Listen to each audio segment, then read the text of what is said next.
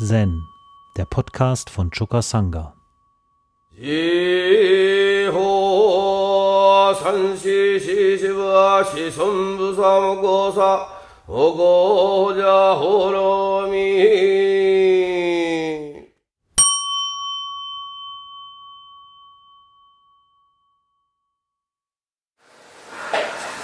Ja, ihr Lieben.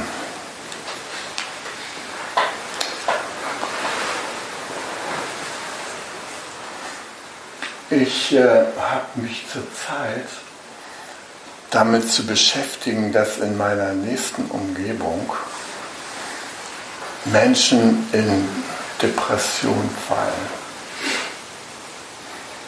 Äh, das ist ja auch sozial ein zunehmendes Phänomen. Die Krankenkassen die verzeichnen Steigerungsraten bei dieser Krankheit von 10% jährlich. Ja. So eine richtige äh, soziale Seuche, kann man sagen. Und ähm, natürlich bringt jeder Mensch seine ganz persönliche Disposition dafür mit. Aber es gibt auch sowas wie einen Druck von außen, der das äh, befördert, dass so viele Menschen darunter leiden und davon krank werden. Also was meinen äh, Kontaktkreis angeht, da sind es sieben Personen, die ich da im Auge habe, in meiner nächsten Umgebung, die sich damit umschlagen. Und zwei davon sind Kinder von mir die jetzt zum wiederholten Mal so einen depressiven Schub hat und gar nicht mehr weiß, ob sie überhaupt wieder arbeitsfähig wird. Sie ist 39 Jahre alt, hat bisher als Ärztin gearbeitet. Und bei ihr kann man sagen, da haben sich ihre Arbeitsbedingungen äh, unglaublich verschärft. Ähm, dieses diese Klinik war benachbart äh, dem Zentralkrankenhaus und ähm, äh, sie hat da an der Geburtshilfe gearbeitet und in der Frauenabteilung und äh, als sie eingestellt wurde, da führte noch die oberen Schwester Serafina da das Regiment. Das war eine äh, äh, Frau mit Energie und energischem Vorgehen. Und die Pflege unter ihrer Leitung, die war äh, wirksam, human, menschlich, anteilnehmend. Und äh, die Ärzte äh, haben sehr gut mit ihr zusammenarbeiten können. Aber dann sind die Schwestern abgezogen worden und äh, die Klinik wurde einer betriebswirtschaftlichen Leitung unterstellt die arbeitet nicht mit Mitgefühl, sondern mit Scorecards. Ein Punktesystem, was äh, ausmacht, wie leistungsfähig die Klinik im wirtschaftlichen Sinne ist. Und ähm, erstens äh, furchtbare neue Dokumentationspflichten, die hier auferlegt wurden, die also im Widerspruch stehen zu der eigentlichen ärztlichen Tätigkeit. Und außerdem schloss das Zentralkrankenhaus seine äh, Entbindungsstation, weil es da einen Frühchenskandal gegeben hat. Da haben die einfach die gesamte Geburtshilfe dicht gemacht. Und auf einen Schlag mussten die da im benachbarten Krankenhaus ein Drittel mehr Geburten abwickeln. Ja bei gleichzeitigem Personalabbau. Oh, waren ja eh zu viele. Ne? Und ähm, nicht nur, dass ähm, sie es irgendwann getroffen hat, schon vorher sind andere da zu Boden gegangen, weil sie diese Verhältnisse nicht mehr abkonnten.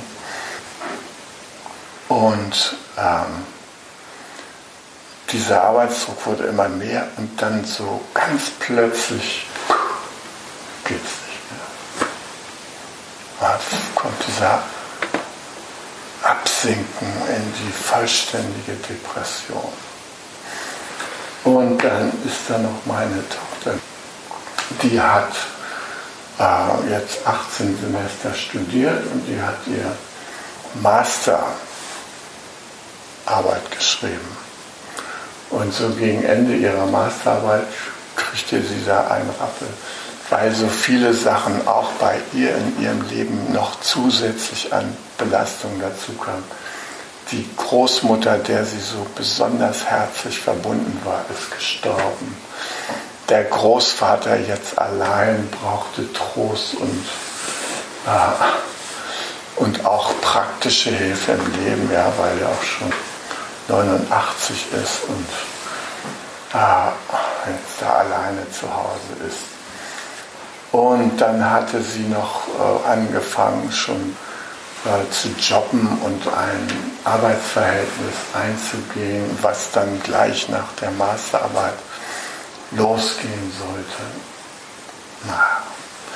Und äh, während sie da mit der Masterarbeit in letzten Zügen war, äh, da meldeten sich diese Burnout-Symptome. Ja? Und äh, sie ist zu mir gekommen und ich habe das versucht, so irgendwie aufzufangen. Und sie brauchte wirklich mehr als Zuspruch. Ja? Und ich merkte so ein bisschen überfordert mich das auch in der Situation. Und ähm, gut, also sie hat diese Masterarbeit hm, fertiggestellt. Und, aber danach kam sie nicht wieder, konnte sich nicht wieder erholen. Das, äh, hat er versucht, die Arbeit, das ihre Traumarbeit war, so anzufangen und sie merkt, es geht irgendwie, ist zu viel und nach einem halben Tag war sie schon am Rad am. So. jetzt ist sie sechs Wochen krankgeschrieben und äh, es geht ihr total gegen Strich, krankgeschrieben zu sein. Und das ist ja auch ein Begleitsymptom dieser Depression dass man es nicht wahrhaben will.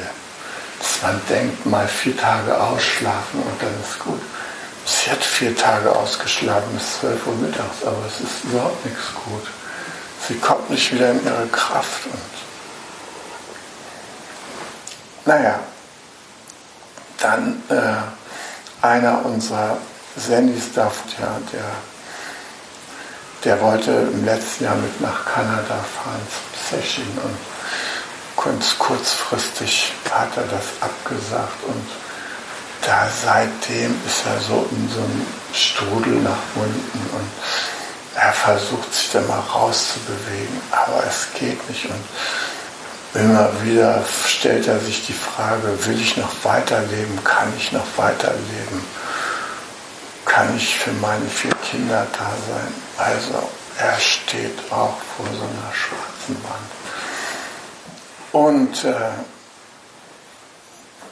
der Hausverwalter, der äh, das äh, Grundstück, was die Stiftung deren gekauft hat und der das verwalten soll, der auch abgestürzt in so eine Depression.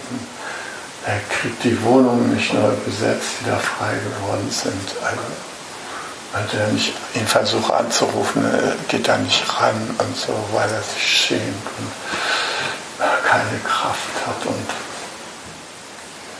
naja, und so sind da auch drei andere, die da ich jetzt euch nicht noch mehr bezeichnen will. Äh, und das spielt sich in meiner absoluten äh, Nähe ab. Ja. Also, ähm, ja, und ich habe gezählt, sieben Personen. Äh, wie kann ich denen Kraft geben? So, das beschäftigt mich total. Abgesehen, dass meine eigene Mutter auch ständig da in, die ist jetzt 89 und wenn ich sie anrufe, dann frage ich immer, wie geht es dir? Dann sagt sie, schlecht. Dann sage ich, äh, was ist los? Dann sagt sie, ich bin so einsam. Dann sage ich, wieso? Du hast doch da eine Chinesin im Haus, eine Polen im Haus, zwei Griechen im Haus. Die laden dich fortwährend zum Abendbrot ein und so. Wieso fühlst du dich einsam? Du hast da eine Katze da und mein Bruder ist ständig bei dir und holt dich nach Hause. Und gerade warst du 14 Tage mit meiner Schwester und meinem anderen Bruder in Ferien in Ahrenshoop. Und die haben mich doch gestern gerade zurückgebracht. Wieso bist du denn einsam? Er sagt, ich bin einsam. Die haben die Tür hinter ihr zugemacht und sie ist wieder einsam. Keine Stunde her. Sitzt im Trauerloch wegen ihres verstorbenen Mannes, kann sich im Leben nicht damit abfinden, allein zu sein. Also alle diese Menschen. Und die machen das zum Thema. Mir persönlich geht es super. Aber als Individuum kann es eigentlich super gehen, wenn da drumherum so alles da zu Boden geht. Ja. Und äh, ich habe mich also in die Meditation gesetzt und schicke diesen sieben Menschen regelmäßig Metta, Herzensgüte, Liebe. Ja. Ich äh, gehe in mein Buddha-Herzen, da ist so ein Licht in meinem Herzen. Das schimmert so golden-rötlich. Das schicke ich denen dahin. Und in der Meditation, da taucht er auf. Das Märchen von den sieben Raben. Ein Mann hatte sieben Söhne und immer noch kein Töchterchen, so sehr er sich das auch wünschte. Endlich gab ihm seine Frau wieder gute Hoffnung zu einem Kinde. Und wie es zur Welt kam, war es ein Mädchen.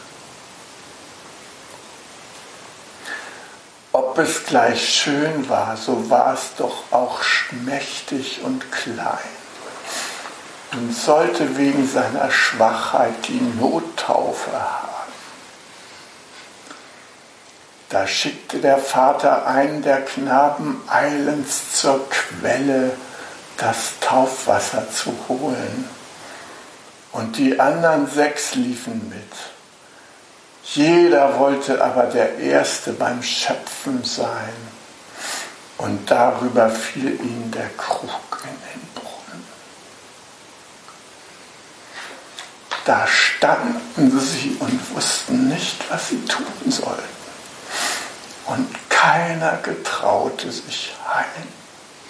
Dem Vater ward unter der Weile Angst, das Mädchen müsste ungetauft verscheiden und wusste gar nicht, warum die Jungen so lange ausblieben. Gewiss, sprach er, haben sie es wieder über ein Spiel vergessen. Und als sie immer nicht kamen, fluchte er im Ärger. Ich wollte, dass die Jungen alle zu Raben würden. War das Wort ausgeredet, so hörte er ein Geschwirr über seinem Haupt in der Luft, blickte auf und sah sieben kohlschwarze Raben auf und davon fliegen.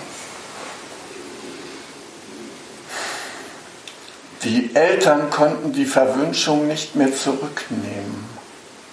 Und so traurig sie über den Verlust ihrer sieben Söhne waren, trösten, trösteten sie sich doch einigermaßen durch ihr liebes Töchterchen, das bald zu Kräften kam und mit jedem Tage schöner war. Es wusste lange Zeit nicht einmal, dass es Geschwister gehabt hatte, denn die Eltern hüteten sich ihrer zu erwähnen, bis es eines Tages von ungefähr die Leute von sich sprechen hörte, das Mädchen wäre wohl schön, aber doch eigentlich schuld an dem Unglück seiner sieben Brüder. Da ward es ganz betrübt, ging zu Vater und Mutter und fragte, ob es denn Brüder gehabt hätte und wo sie hingeraten wären. Nun durften die Eltern das Geheimnis nicht länger verschweigen, sagten jedoch, es sei so des Himmels Verhängnis gewesen und seine Geburt nur der unschuldige Anlass. Allein das Mädchen machte sich täglich ein Gewissen daraus und glaubte, es müsste seine Geschwister wieder erlösen. Es hatte nicht Ruhe und Rast, bis es sich heimlich aufmachte und in die weite Welt ging, seine Brüder irgendwo aufzuspüren und zu befreien. Es mochte kosten, was es wollte. Es nahm nichts mit sich als ein Ringlein von seinen Eltern zum Andenken, ein Laib Brot für den Hunger, ein Krüglein Wasser für den Durst und ein Stühlchen zum Sitzen für die Müdigkeit. Nun ging es immer weiter so weit bis an das Ende der Welt. Da kam es zur Sonne, aber die war zu heiß und fürchterlich und fraß die kleinen Kinder. Eilig lief es weg und hin zu dem Mond, aber der war gar zu kalt und auch grausig und bös. Und als er das Kind bemerkte, sprach er, ich rieche, rieche Menschenfleisch.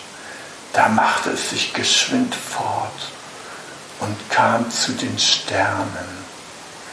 Die waren ihm freundlich und gut. Und jeder saß auf seinem besonderen Stühlchen. Der Morgenstern aber stand auf und gab ihm ein Hinkelbeinchen und sprach, wenn du das Beinchen nicht hast, kannst du den Glasberg nicht aufschließen. Und in dem Glasberg, da sind deine Brüder. Das Mädchen nahm das Beinchen wickelte es wohl in ein Tüchlein und ging wieder fort, so lange bis es an den Glasberg kam, dessen Tor verschlossen war. Nun wollte es das Beinchen hervorholen, aber wie es das Tüchlein aufmachte, so war es leer und es hat das Geschenk der guten Sterne verloren. Was sollte es nun anfangen? Seine Brüder wollte es erretten und hatte keinen Schlüssel zum Glasberg. Das gute Schwesterchen nahm ein Messer und schnitt sich sein kleines Fingerchen ab steckte es in das Tor und schloss glücklich auf. Als es hineingetreten war, kam ihm ein Zwerglein entgegen, das sprach, mein Kind, was suchst du? Ich suche meine Brüder, die sieben Raben, antwortete es. Der Zwerg sprach, die Herren Raben sind nicht zu Haus. Aber willst du hier so lange warten, bis sie kommen? So tritt ein. Darauf brachte das Zwerglein die Speise der Raben getragen auf sieben Tellerchen und in sieben Becherchen. Und von jedem Tellerchen aß das Schwesterchen ein Brötchen. Und aus jedem Becherchen trank es ein Schlückchen.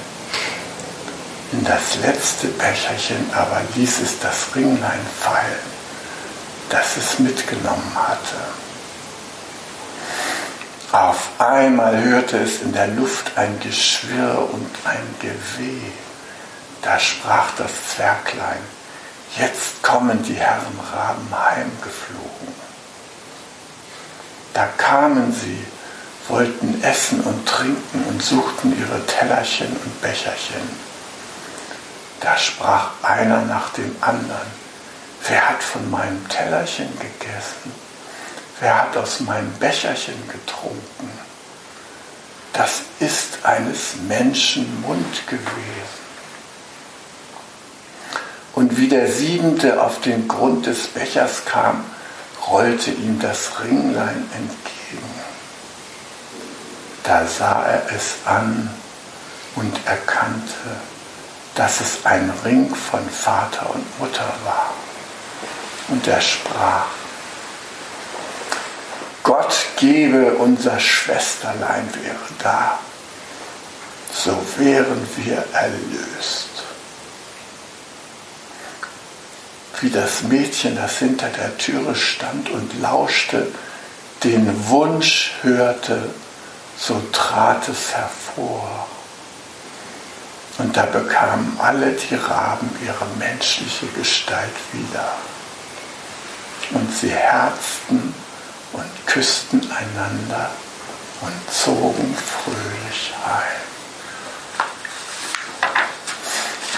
Ja, dieses Märchen, das habe ich dann nachgelesen. Ich fand es in einer über 100 Jahre alten Märchensammlung, die meine Großmutter mir vererbt hat. Ein Grimms Märchen von 1910. Da sind noch die Nottaufe mit GH geschrieben und die Geheimnisse mit SZ und die Verhängnisse auch. Also es war in einer alten Sprache abgefasst. Und das Märchen habe ich gelesen und das hat mich sehr angerührt. Und äh, die die Geschichte, wie es zur Verwünschung der sieben Brüder gekommen ist, ja, was ihnen passiert ist, die fand ich sehr eindrucksvoll. Die gehen da also, das Schwesterchen, das lang ersehnte, ist endlich geboren, aber schwach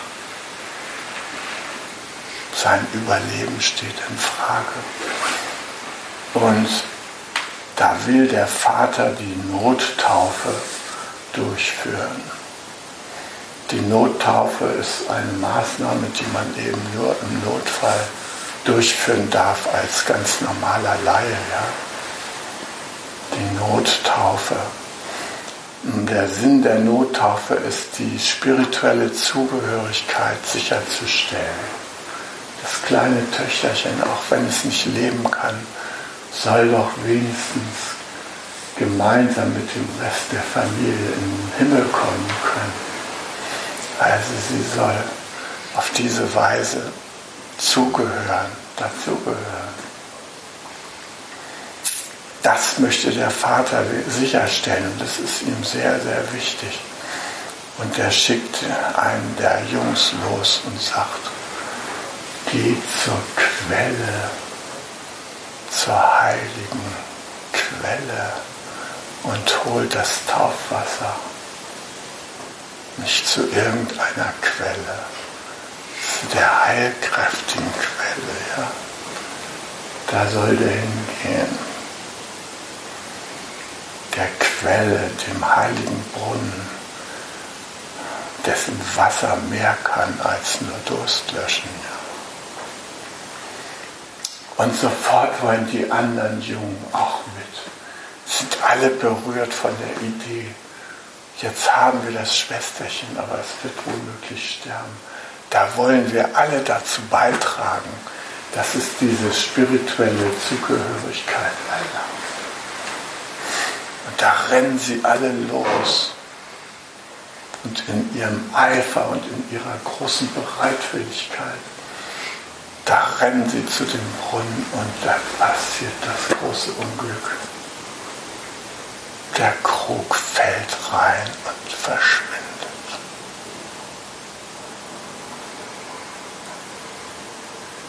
Und jetzt fühlen sie sich alle ratlos und schuldig, dass ihnen dieses Missgeschick in dieser wichtigen Situation passiert ist. Und wenn man sich schuldig fühlt, dann ist man blockiert. Sobald ihr euch schuldig fühlt und denkt, ich bin verkehrt, seid ihr blockiert. Das ist eine Folge davon. Wenn immer wir uns wenn wir uns schuldig fühlen, wir sind blockiert. Und aus dieser Blockade, da kommt man sehr schwer raus. Man kommt da eigentlich nur raus, wenn es einem gelingt, in dem sich schuldig fühlen, eine Glocke der Achtsamkeit zu sehen. Eine Glocke der Achtsamkeit, die mir sagt, hör mal, du bist nicht mehr mit dem lebendigen Leben in dir verbunden. Du bist davon getrennt.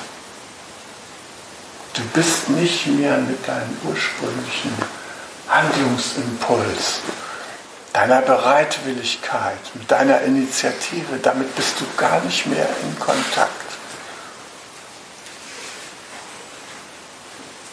Das Einzige, was du unternehmen kannst, ist, verbinde dich mit deiner ursprünglichen Intention. Weil das konnten die sieben Jungs nicht. Sie waren geschockt von der Idee, sie seien schuldig blockiert sitzen sie da rum. Keinem fällt ein, mein Gott, dann nehmen wir irgendein anderes Gefäß. Muss ja nicht der Krug der Familie sein. Wir nehmen einen anderen Krug. Hier an diesem Brunnen, an dieser Quelle, da halten sich auch noch andere Leute auf. Nein, dazu hatten sie keinen Zugang, weil sie sich schuldig fühlten. Schuldig wie man sich in der Depression schuldig fühlt dafür, dass man in seiner Kraftlosigkeit und Blockiertheit sich nicht mehr um die eigenen Kinder kümmern kann. Wie meine Tochter mit ihren drei Kindern. Sie sagt, ich habe keine Antriebskraft mehr aus mir selbst. Und dann möchte ich meinen Kindern Frühstück machen, möchte ihnen das Schulbrot schmieren und ich kann es nicht. Und fühlt sich schuldig. Versager. Und deshalb bleiben sie an diesem Brunnen neben der Lebenskraft. Sie haben keinen Zugang mehr dazu. Währenddessen der Vater wartet und nicht weiß, wo sie abbleiben. Keine Vorstellung davon, was mit den Jungs los ist. Und schließlich macht er sich Ärgergedanken. Ich komme nicht zurück. Und er denkt, tja, übers Spielen haben sie es wieder mal verdödelt. Das ist ein Gedanke, ja. Ah, diese Braten, ja. Kein Verlass auf die. Die haben es einfach vergessen. Ich hatte mal eine Mediation und äh, es war ein Paar, was sich da verabredet hatte. Und die wollten sich um 8 Uhr treffen und anschließend über ihre Beziehung reden der Mann, der hatte zwei Kinder und hatte sich gerade von seiner Frau getrennt. Und die neue Freundin, die ärgerte sich manchmal darüber, dass er dann von seiner bisherigen, der Mutter seiner Kinder, irgendwelche äh, Anweisungen entgegennahm, was er zu tun hatte. Und äh, darüber wollten sie in der Mediation sprechen. Und sie sitzt da und es vergehen fünf Minuten, zehn nach acht, Viertel nach acht, 20 Jahre. Und dann ging es ihr wie dem Vater.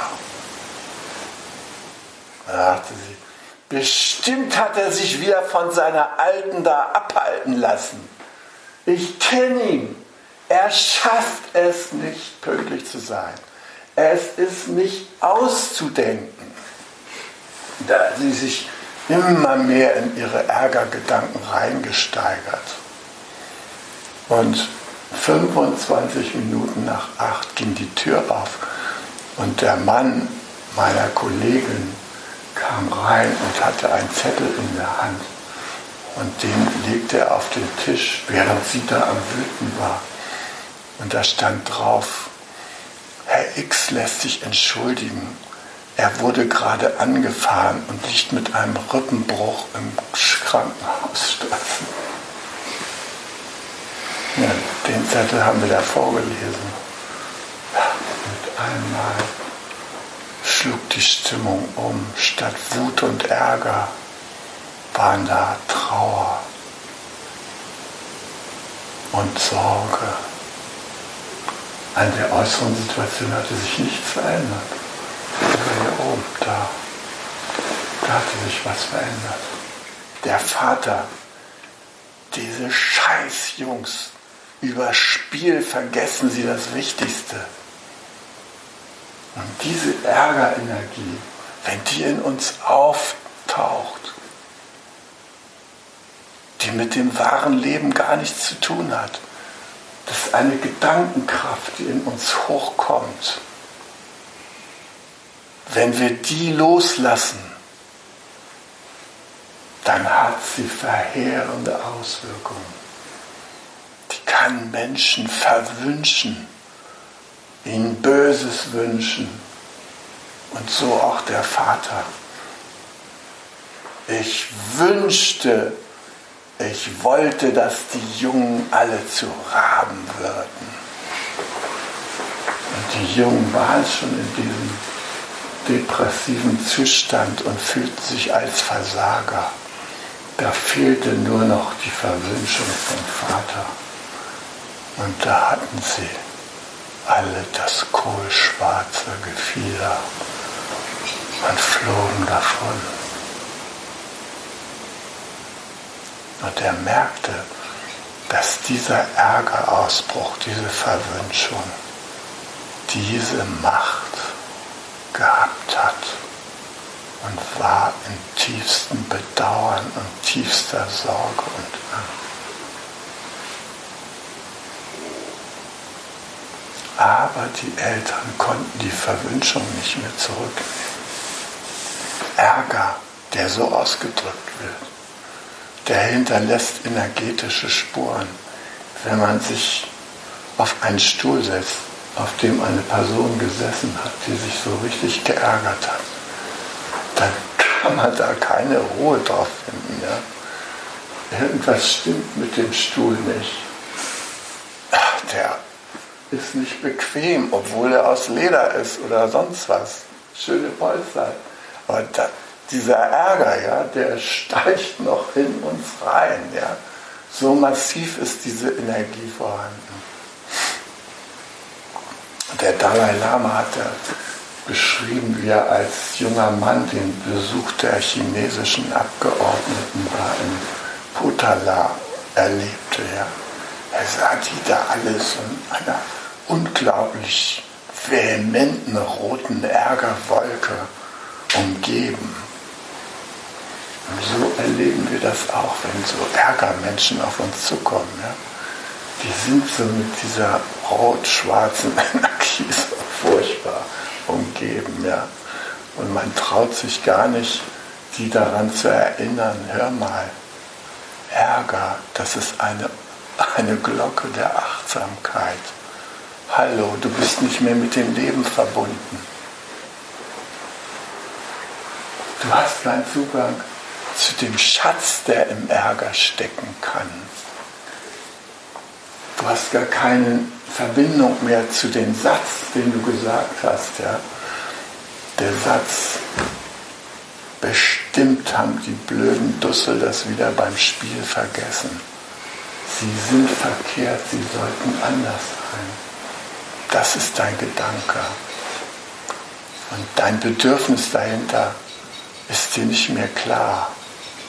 Du möchtest, dass sie dich unterstützen. Du möchtest, dass sie dazu beitragen, dieses kleine, neu angekommene Kind zu retten.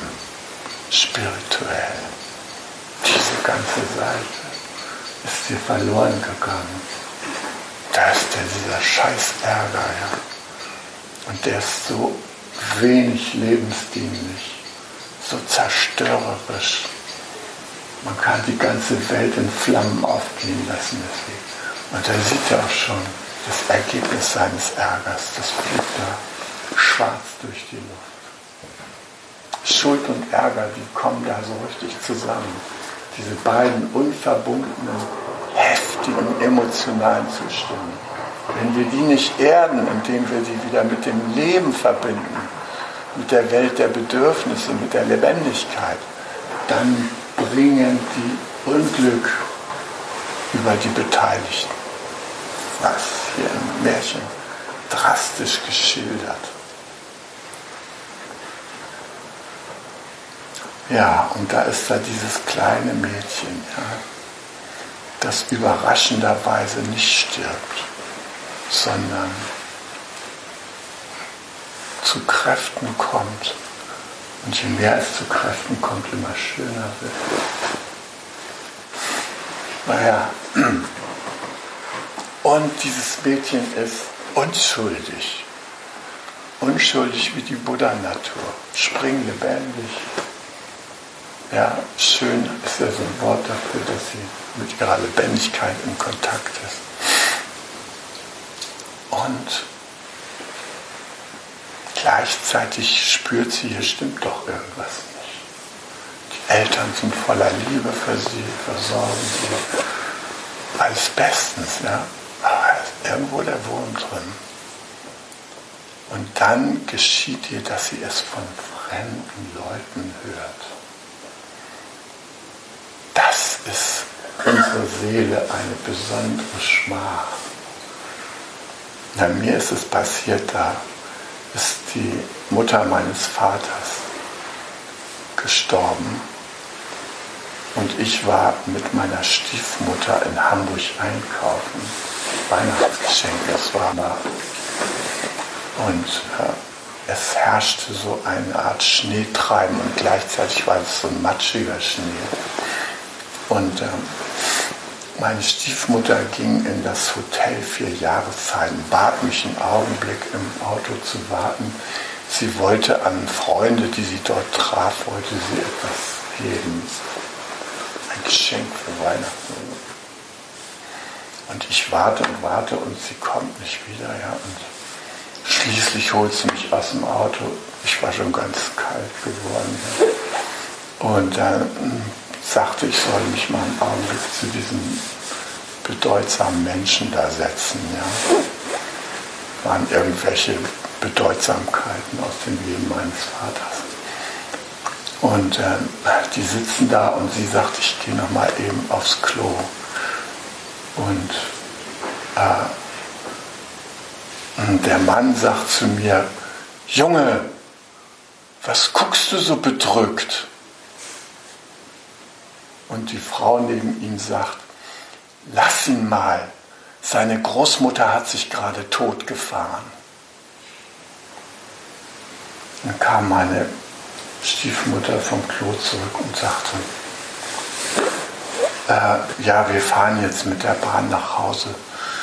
Und überhaupt, Omi geht es nicht sehr gut. Von totgefahren hat sie nichts gesagt. Aber ich wusste ja schon Bescheid. Dann kamen wir nach Hause. Und mein Vater hat eine große Kerze angezündet. Der sagte gar nichts mir, hat mich nur so in den Arm genommen. Und später hörte ich, dass er selber so betroffen war und in seiner Betroffenheit das nicht aussprechen konnte, dass seine Mutter sich totgefahren hatte. Und meine Großmutter war vorher noch bei meiner Tante in Rissen gewesen. Und auf dem Weg von Rissen nach Hause ist dieser Unfall passiert. Aber mein Vater hat seiner Schwester nicht gesagt, äh, du Mutter ist verunglückt tödlich. Er hat gesagt, kannst du mal die Strecke abfahren, ob du siehst, wo sie ist? Und dann fährt meine Tante da lang. Sieht den, den Wagen da am Baum und so. Ja, das ist besser, wenn man die Wahrheit sagt. Gleich gerade heraus. Das haben die Eltern nicht getan. Ja? Die haben ihre Tochter da jahrelang im Glauben gehalten. Sie wäre die Einzige. Weil sie zu feige waren, das zu sagen. Weil sie glaubten, so ein Familiengeheimnis könnte man vor den Nachkommen verbergen. Das gibt es in ganz vielen Familien solche Geheimnisse da sind, die nicht angesprochen werden sollen. Und dann gibt es Kinder, die plötzlich aufgrund dieser Geheimnisse schwere Schicksale erleiden, womöglich in Depression fallen. Also das Schwesterchen hört es von anderen. Die Leute sagen es. Du, du siehst ja ganz schön aus und so, aber eigentlich bist du ja schuld am Tod deiner sieben Brüder. Die ist total fassungslos, dass sie sieben Brüder gehabt hat. Und wieso sie an deren Tod äh, dafür irgendeine Schuld trifft. Unbegreiflich. Jetzt stellt sie ihre Eltern. Was hat es mit den Brüdern auf sich und wo sind sie hingeraten? Und nun erzählen die Eltern, was passiert ist. Ja. Und sagen aber, du da, das war ein schicksalhaftes Verhängnis des Himmels. Wir konnten da auch nichts machen. Und du, deine Geburt war nur der unschuldige Anlass. Ja. So, das tröstet die Kleine aber nicht. Es lässt ihr keine Ruhe, sie sagte. Ein, sie machte sich täglich ein Gewissen daraus und glaubte, sie müsste ihre Geschwister erlösen. Ja. Naja, und dann macht sie sich heimlich auf. Die Eltern hätten das nie unterstützt. Heimlich macht sie sich auf, nimmt nur einen Ring von den Eltern mit, etwas Brot, ein Krüglein Wasser und ist bereit, ans Ende der Welt zu gehen. Für ihren Befreiungsentschluss ist sie bereit, viel Energie aufzubringen. Sie fasst das, was wir im Zen nennen, die große Entschlossenheit. Mit der großen Entschlossenheit und der Bereitschaft, bis ans Ende der Welt zu gehen, bis sie es aufgeklärt hat, ja, dahin geht sie. Also, ihre wahre Natur äußert sich in dieser Weise. Ja. Ich will es wissen. Und dann kommt sie auch ans Ende der Welt. Und Sonne und Mond, die übrigens in ihrer Zusammenheit das Symbol für Erleuchtung geben in japanischen Schriftzeichen. Ja. Sonne und Mond zusammen heißt Mei. Mehr ist Erleuchtung, Klarheit. Joshu sagte mal, der wahre Weg ist gar nicht schwer, nur äh, Abhold Wahl. Und so, und dann kommt die Klarheit. Satori. Ja? Sonne, Mond zusammen, das ist Satori. Ja, sie kommt bis zu Sonne und zum Mond, aber die sind unwirtlich. Die zeigen nicht die klare Seite, sondern die vernichtende Seite. Manchmal hört man, die giftige Schlange liegt dir im Weg oder so. Eine Schlange der Erleuchtung, die verschlingt das Ego, ja. Sonne und Mond verschlingen das kleine Ich, ja, wird hier gesagt. Und schließlich kommt sie zu den Sternchen und jede, die Sterne sind ihm freundlich genommen, die sitzen alle in Sazen da am Himmelszelt. Jeder hat sein Stürchen, sein maßgeschneidertes Höckerchen, wie ja viele von euch hier auch. Ne? Da sitzen die Sterne drauf und sind guter Dinge. Ne? Und die wissen sofort, was los ist. Ja? Und der Morgenstern, der schon den Buddha erleuchtet hat, ja? der Morgenstern, der geht zu den Mädchen hin und sagt, mein liebes Kind, deine Brüder, die sind im Glasberg eingeschlossen. Den musst du finden und aufschließen. Und hier hast du ein Hinkelbeinchen. Damit kannst du den Glasberg öffnen. Ein Hinkelbeinchen, so eine Art Koano oder sowas. Ja? Das gibt der Morgenstern dem Mädchen mit und sie packt es in ein Tüchlein, damit es mir ja nicht verloren geht, dieser Schlüssel zur Befreiung. Ja? Hält ihn ganz sorgsam fest. Dann macht sich auf den Weg. Und die depressiven, schwarzen Brüder, die sind im Glasberg, hinter einer Glaswand. Das habe ich auch von meinen Kindern gehört. Man fühlt sich wie hinter einer Glaswand. Man kann das Leben nicht mehr richtig erreichen. Man sieht es noch, aber man kommt nicht hin. Ja? Ich finde es beschrieben, wie so eine schwarze Wand sich auftut. Und dann ist so eine Lähmung da, wie als ob man hinter einer Glaswand sich bewegt. Da ist das neue Zuhause der Brüder. Da sitzen sie nun fern von der Familie, getrennt in Elend, ja. Aber sie unverdrossen geht hin und sucht diesen Berg und sie findet ihn. Sie sieht diesen Glaspalast, diese Scheinwelt, diese Depressionshölle und will ihn aufschließen. Und da guckt sie in das Tüchlein. Und was sieht sie? Leerheit. Leerheit. Im Tüchlein ist kein Hinkelbeinchen mehr. Leerheit. Sie tut einen Blick ins Nichts, wie Willem van der Wetering beschreibt. Ein Blick ins Nichts.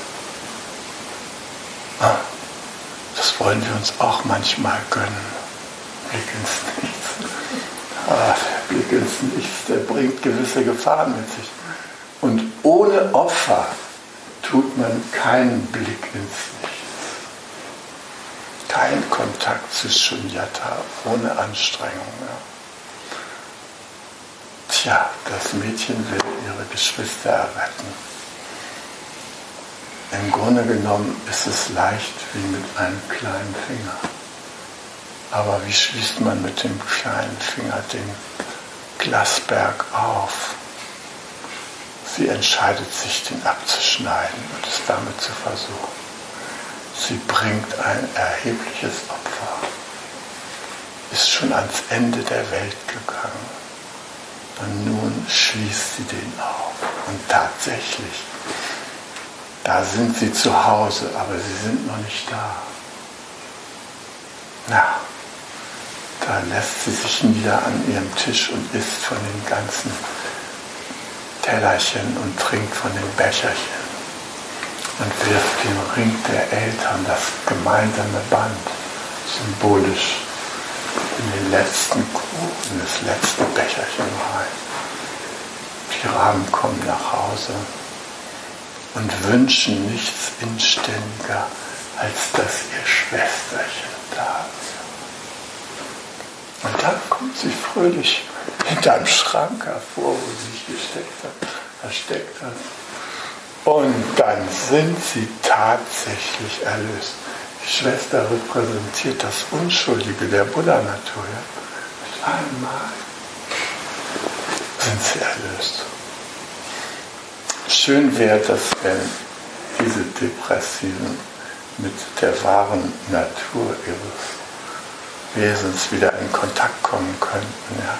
Und wenn wir das beitragen können.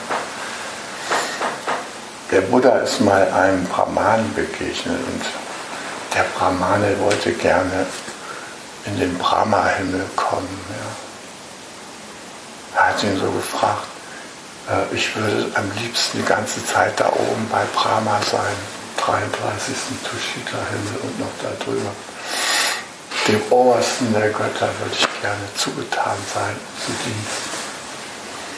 Da hat der Buddha gesagt, du kannst etwas dafür tun, dass du, wenn du stirbst, bei Brahma bist. Allerdings, bei Lebzeiten solltest du dann schon die vier Wohnstätten von Brahma besetzen. Die vier Brahma-Vihara die vier Aspekte des Mitgefühls. Die vier Aspekte des Mitgefühls. Nicht ein Aspekt. Im Buddhismus kennen wir vier Aspekte des Mitgefühls. Der erste Aspekt ist Metta. Metta. Die große, bedingungslose, freundschaftliche Liebe nicht die ergreifende Liebe, wie sie immer in Hollywood da zu sehen ist, sondern die Liebe, die so offen ist, bedingungslos, ja, ohne Ziel in dem Sinne. Also Metta. Es wird auch oft übersetzt mit liebende Güte, weil man diese schnulzige Liebe da will man nicht mit dabei haben in dem Wort, ja, wenn das übersetzt. Metta da steckt äh, Metta oder Maitri, da steckt das Wort Freund mit drin, Mitra, ja, das ist der Freund. Also die freundschaftliche Liebe, allumfassende freundschaftliche Liebe. Das ist der erste Standort oder der erste Aspekt des Mitgefühls. Damit gehen wir in die Welt, ja, und damit können wir zur Erlösung beitragen. Da brauchen wir kein kleines Mädchen zu sein, sondern wir können einfach diese Unermesslichkeit, wie es auch übersetzt wird, besetzen. Der zweite Aspekt ist Karuna. Altes deutsches Wort ist Erbarmen. Die aktive Anteilnahme oder GFK-mäßig ausgedrückt, das Einfühlung geben. Jemand, der leidet, einfühlsam beistehen. Wir müssen nicht seine Bedürfnisse erfüllen, aber wir müssen ihm helfen, mit seinen Bedürfnissen in Kontakt zu sein, so wie Avalokiteshvara das macht. Den Rufen der Welt zuhören, zuhören, zuhören. Die Erlösungshandlung ist dreimal zuhören. Zuhören, zuhören und nochmal zuhören. Das ist Karuna. Dann ein weiterer wichtiger Aspekt ist Mudita. Wenn es dann der Person gelingt, wieder in Kontakt mit der Lebendigkeit zu kommen und für sich zu sorgen oder wir es zusammen schaffen, dann feiern. Ne? Nicht nur immer hier rumwurschteln in der Leidenskiste und dann noch einleiden. Nee, feiern sobald die Bedürfnisse erfüllt sind, feiern, feiern. Ja, Session geht vorbei. Feiern, wir haben neue Power. Feiern. Mudita, feiern, Freude.